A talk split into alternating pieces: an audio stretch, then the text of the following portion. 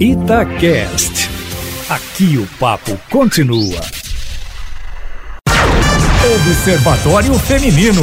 Olá, muito bom dia. Eu sou Mônica Miranda e já estamos com o Observatório Feminino começando neste domingo, 18 de abril de 2021, com as jornalistas Alessandra Mendes e Fernanda Rodrigues. Bom dia, meninas. Oi, gente, bom dia, bom domingo para todo mundo. Bom dia, bom dia para todo mundo que está na escuta. Eliminada com 99,71% de rejeição no Big Brother Brasil 21, um índice recorde, a cantora Carol Conká terá sua vida agora contada em um documentário produzido pela Rede Globo. A Vida Depois do Tombo, o nome do documentário, e que vai estar disponibilizado a partir do dia 29 deste mês na plataforma na Globoplay. Acontece que Carol Conká foi odiada enquanto esteve na casa pelos brasileiros que acompanhavam o BBB 21. Agora, diferente da história, das histórias que a gente está acostumada, onde o, o vilão sempre termina mal, ela foi premiada com um documentário. Será que vai ter o perdão do público?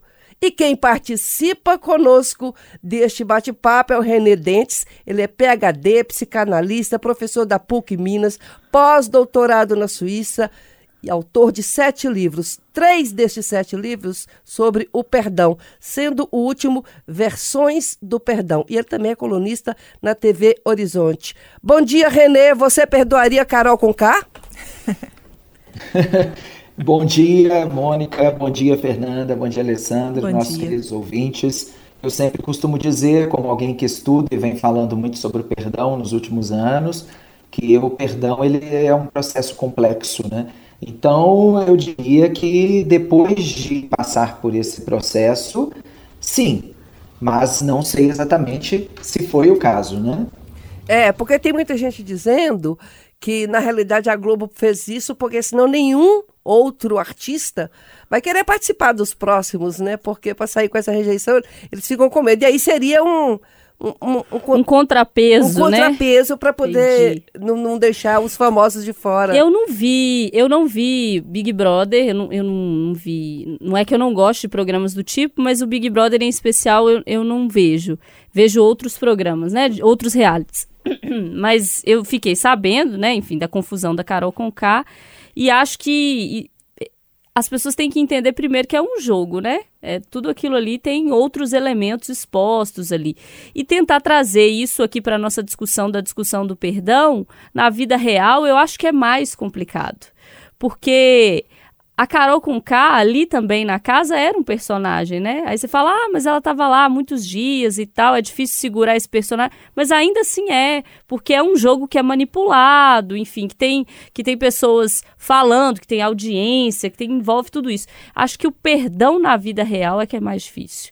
Ser uma pessoa pisar na bola com você, ou você ter uma concepção sobre uma pessoa e se decepcionar. Eu acho que essa é a grande chave do, do da dificuldade do perdão, e aí eu queria que o Renê explicasse se é isso mesmo, se é um pouco por esse caminho, que eu acho que a, a grande questão do perdão, a grande dificuldade que eu tenho, por exemplo, é trabalhar com a decepção, porque a gente espera alguma coisa daquela pessoa e vem o contrário, e aí é difícil perdoar. Sim, eu concordo. É uma dificuldade, sim. O perdão é um gesto muito difícil, né? Mas é possível. E eu acredito muito que o mundo mais humanizado é um mundo que perdoa mais, né? Nós vivemos uma série de círculos de ódio, né? E isso é ruim, é muito negativo. Porque, de certa maneira, você só vai conseguir é, alcançar o estágio de perdão quando você verificar como foi aquele, até onde foi é, aquela afetação no outro, né? Se você não mostra isso, você simplesmente banaliza. Perdoar não é banalizar, né? é um processo. É, de fato, a grande dificuldade é porque em cada um a ferida ela, ela afeta de uma forma. E muitas vezes ela, ela serve de gatilhos para retomar traumas do passado, né? traumas que ficaram lá escondidos, mas que de repente voltam né, à tona por causa daquela ferida. Essa é a dificuldade do perdão é um processo que envolve elementos também inconscientes, não ditos. É isso. É, eu acho que está ficando cada dia mais difícil perdoar, porque a gente está vivendo numa sociedade é, de pessoas perfeitas, assim, entre aspas, sabe? É, todo mundo se acha no direito de, é, de julgar e de apontar dedos. As redes sociais é, vêm aí com toda força nesse sentido de cancelamento e de tudo mais.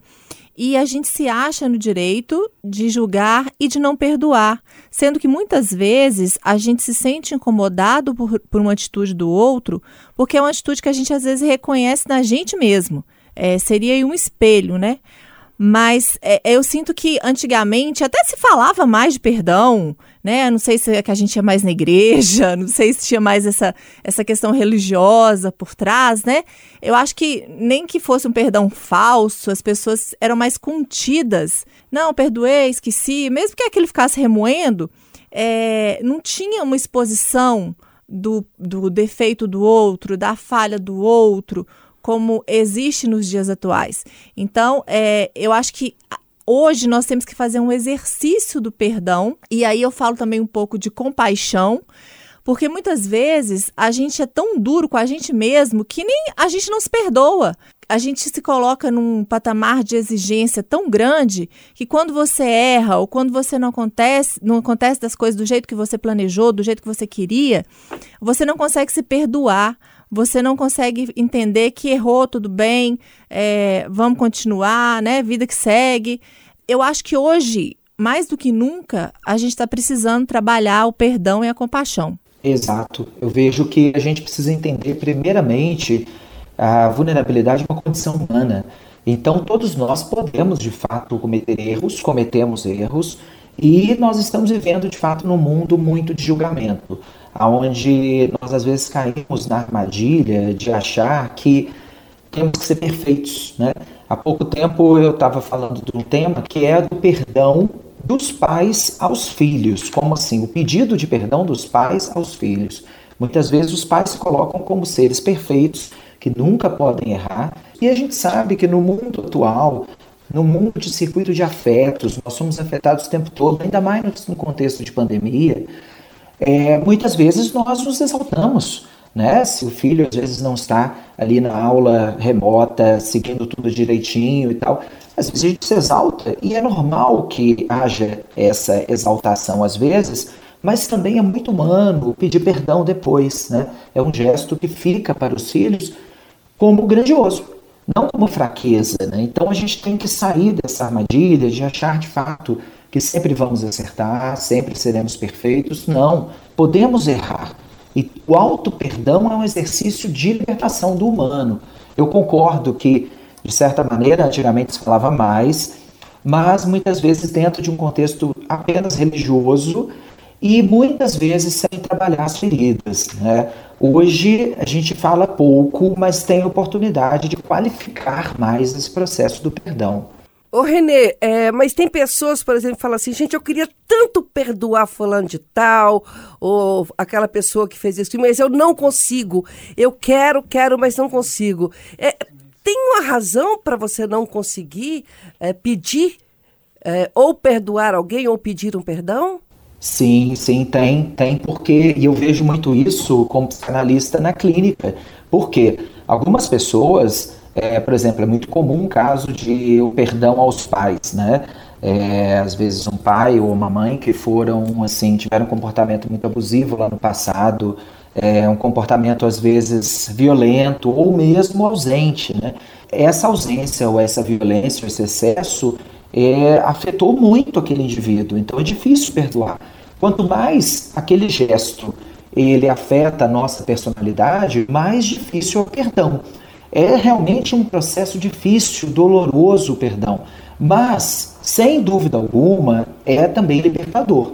Então é preciso entender que o perdão não é alguma coisa assim que vai ser rápida.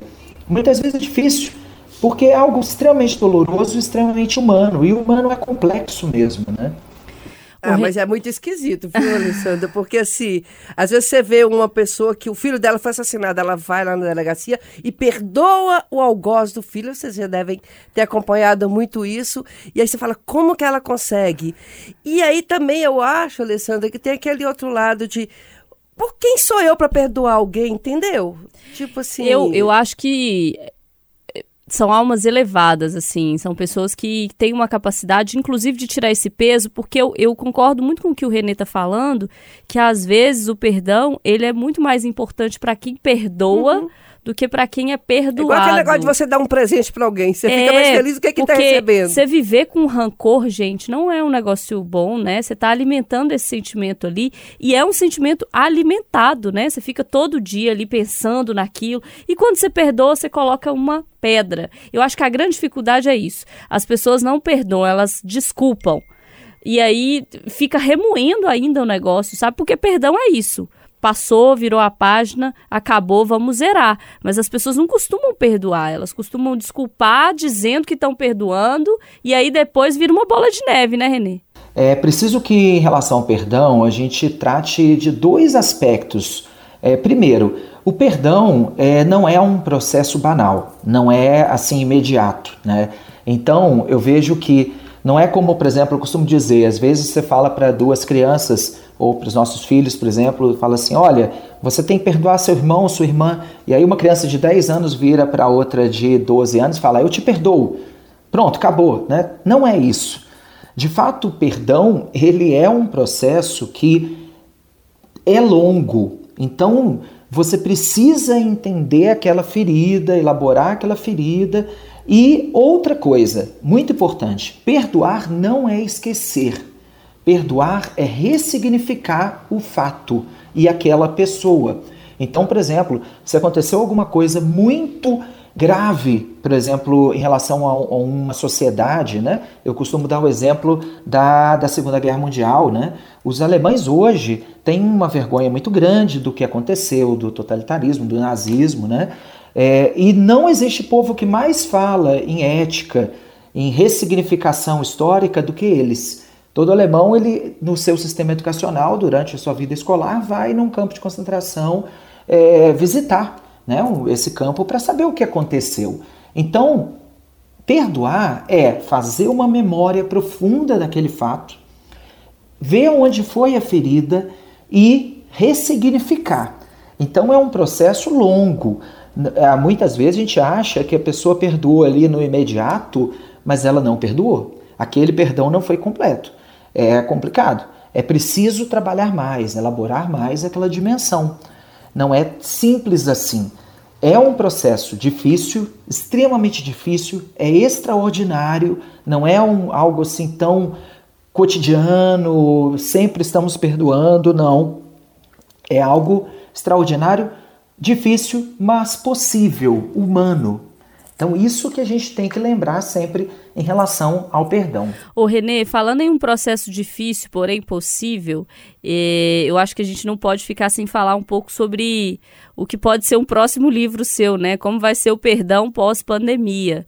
Porque eu vou te falar, se teve uma coisa que a pandemia fez foi aumentar as cisâneas, né? Aumentar. Potencializou, né? Potencializar as, as brigas, as tretas, as, as questões de sérias a mais leves também. Então, eu acho que por diferenças ideológicas, por diferenças é, políticas, por diferenças de crenças, por diferença de qualquer coisa, muitas brigas ocorreram e ainda ocorrem durante a pandemia, algumas delas muito sérias que dividiram famílias, né? Que é, marcaram território aí entre amigos, entre conhecidos, mas principalmente entre as famílias. Como que a gente vai ficar no pós-pandemia? Como trabalhar esse perdão é, de questões tão importantes, tão sérias que têm acontecido nesse período da pandemia, Renê? Me conta, me dá essa dica aí, por favor. Então, é de fato, tem trabalhado muito isso também. É, inclusive na clínica eu percebo como que, é, por exemplo, nunca tive tantos casos de pessoas que chegam dizendo assim: agora eu tenho que lidar, eu tenho que trabalhar isso em mim porque eu tenho que lidar com o meu parceiro. O meu relacionamento agora ele está mais intenso. E antes eu não tinha que lidar todos os dias assim de uma forma tão próxima, né? Então os erros dele, as falhas vieram à tona, foram expostos, né? E eu não consigo lidar com isso. Como fazer, né? De fato, nós estamos num momento onde o medo, a insegurança, né, muitos afetos estão circulando aí, né? Mas eu costumo dizer que também é uma oportunidade que nós estamos tendo de pensar sobre nós mesmos, né? de fazer reflexões, de fato, assim, de até mesmo elaborar é, um pouco a nossa vida no sentido dos relacionamentos, de fato, o que, que eu quero para mim, o que, que eu desejo. É, e o que eu desejo é uma resposta que deve ser dada de uma forma muito cuidadosa, porque envolve elementos inconscientes, elementos da personalidade. Nós precisamos usar esse tempo da pandemia para pensarmos sobre nós mesmos. E depois disso, também entendermos que vai ser um processo difícil, porque nós estamos muito interiorizados, muito reflexivos, muito afetados, e depois a volta ao normal, ou ao novo normal, que eu não gosto muito dessa ideia, porque eu acho que não existe normal, e nem novo normal, portanto, né? Existe o humano, né? Mas enfim, nós teremos um outro mundo, um pouco diferente em muitos aspectos, né? Então, é, nós precisamos usar para reflexão. De fato, responder isso, qual que é o nosso papel no mundo, qual que é o nosso desejo, né? E um caminho, o caminho do perdão a nós mesmos, né? De pensar assim, olha, o que, que eu fiz até hoje, o que, que eu posso fazer, o que, que eu desejo de fato, né? Eu desejo tais relacionamentos, eu desejo tal relacionamento. É preciso que a gente requalifique as nossas, nossas relações, nossas conexões com o mundo. É um momento importante que a gente pode fazer uma reflexão interna, né? incluindo elementos é, da nossa dimensão consciente, inconsciente, para entender o que nós somos. E quando voltarmos né, ao mundo externo, a sairmos de nossa casa com mais frequência, a, nós possamos ser melhores, né, seres melhores. De fato, eu vejo que é, não é ser melhor, não vai ser entrar no mundo de tanto imediatismo, de tanto ódio, tanta vingança. E acredito muito, então, que ser melhor vai ser de fato entender mais humano. Né? Hoje já tem se falado tanto que nesse processo da pandemia as lideranças no trabalho têm que mudar. Nós não podemos mais ter chefes, né? no sentido assim, chefes é, carrascos, aqueles que vão é, tirar o couro do indivíduo, não. Nós precisamos ter líderes humanizados que vão motivar as equipes. Né? Então acredito muito sim que nós possamos ter agora uma outro, um outro horizonte de mundo, em alguns aspectos, pelo menos, né, melhor. É, Renê, é, a gente está falando de perdão e eu também queria falar sobre um, um fato que chocou o Brasil, que foi a morte do menino Henry.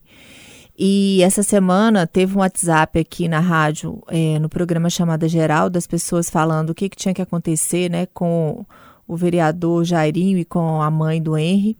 E vieram coisas muito pesadas e a gente ficou pensando é, coisas que até passam pela nossa cabeça. Tem, tem, tem alguma atitude, tem alguma coisa que é imperdoável? Porque quando a gente vê um crime desse, a gente acredita é imperdoável. Não tem como a gente vai perdoar uma mãe, né, é, nessa situação. Existe o imperdoável? É uma ótima pergunta, né? De fato, até uma filósofa importante do século XX, a Hannah Arendt, ela era judia alemã e ela se perguntou isso por causa justamente da, do nazismo, né? 6 milhões de judeus mortos, então como perdoar isso, né? Ela, ela se perguntou justamente, existe o imperdoável? Eu acho que dá para aplicar muito nesse caso, né? Do menino Henry. De fato, nós ficamos chocados. E por que, que nós ficamos chocados? Porque é, é uma banalidade do mal, né? Não dá para justificar nada. Não dá para justificar a partir de elementos psicológicos, psicanalíticos, né? É, elementos patológicos. Parece uma situação de banalidade do mal. Digo parece porque, claro, depende do devido processo legal, né? a gente está num ambiente democrático, num Estado democrático, o direito tem que é, é, ser exercido primeiro. Mas parece uma situação de, que, de grande banalidade mal. Numa situação assim, olha, não tem problema tirar a vida, porque depois eu dou alguns telefonemas, resolvo tudo, eu vou tirar aquela situação que está me incomodando e pronto, né? É, então, diante dessa banalidade do mal, é difícil o perdão mesmo, é impossível. O que é preciso para ter o perdão é que você saia dessa banalidade. Você entenda que é, é um crime, ele é uma transgressão e pode ser um crime bárbaro, mas é um crime que, de fato, então tem que ser evitado. né? É, não pode ser banalizado assim, não pode ser, não se pode agir pós um crime desse tipo de uma forma tão banal. No caso da banalidade do mal, de fato não há perdão. Quando a gente acha que assim o, o mal é algo comum, né, nas nossas vidas, e algumas pessoas acham isso, né? Por exemplo, ah, pessoa, um, uma pessoa que tira a vida do outro, tira a vida de outros de uma forma tão banal, aí você não está num, num, ambiente de perdão, você não está na possibilidade do perdão, por quê? Quando você está num ambiente de banalidade do mal, né? Por exemplo, a pessoa que tira a vida de outros num genocídio e aquilo é considerado algo comum, né? O crime em série, né? Tirar a vida, é, passar por cima dos outros de uma forma assim tão é, sequencial. Isso aí a gente está falando de banalidade. A gente torna aquele mal algo comum. Quando nós estamos dentro desse aspecto, aí de fato não há perdão ainda. Nós precisamos entender que aquela transgressão ela tem que ser considerada como é, algo que não vai acontecer de novo, algo que vai ser ressignificado, que vai ser, vamos dizer assim, haverá um pedido de, de perdão, né?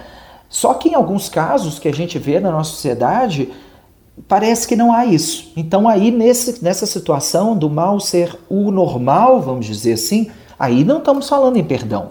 O perdão é quando você muda a trajetória na história, entende? Numa história.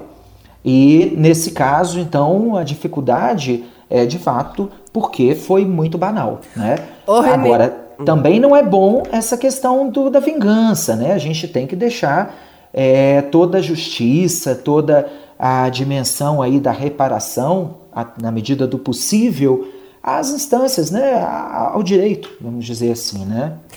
Olha, Renê, durante todas as falas aqui da Alessandra, Fernanda, as suas, eu fiquei, eu estava refletindo aqui, falei assim, eu acho que eu tenho a receita para você não chegar a ter que pedir perdão e nem perdoar, é você trabalhar para não ter ódio, para não ter raiva. Então, assim, é, e eu falei assim, gente, você sabe que eu tô dentro dessa vibe? Às vezes a pessoa faz alguma coisa comigo, um dia depois eu esqueci, esqueci que a pessoa me bagou. E aí você, ao não você trabalhar para não ter raiva das coisas imediatas, entender mais a situação do outro. Se a pessoa te xingou, fez uma maldade, fala assim, ah, coitada, por isso, por isso. Se você justificar muito o comportamento do outro, de repente você não, não fica com raiva das pessoas. E aí você não vai ter que perdoar. A gente já está terminando o programa, Renê. Queríamos agradecer muito a sua participação. Muito obrigada. E realmente as pessoas têm que trabalhar o perdão perdoar a si mesma por as suas atitudes e aí colocar isso para fora. Obrigada, viu? Eu que agradeço, Mônica, o convite. Foi um prazer enorme estar aqui falando com vocês, nossos queridos ouvintes. E até a próxima. E para as pessoas que ficaram interessadas, Renê, até em ler mais sobre o assunto, como é que te acham? Tem rede ah, social? Sim. Como é que faz contato? Perfeito, será um grande prazer. É, a, no Instagram você me acha pelo arroba Dentes René. Dentes é D de dado, é de escola, N de nada, T de turismo, Z de zebra. René, R-E-N-E. Arroba Dentes René. Lá tem também ah, as instruções para você adquirir esse último livro, Versões do Perdão. Ficou um livro belíssimo e que tenho certeza que todos vão gostar bastante de lê-lo. Muito obrigada, Renê. Pessoal, Domingo que vem nós estamos de volta. Até lá, um beijo, tchau, tchau.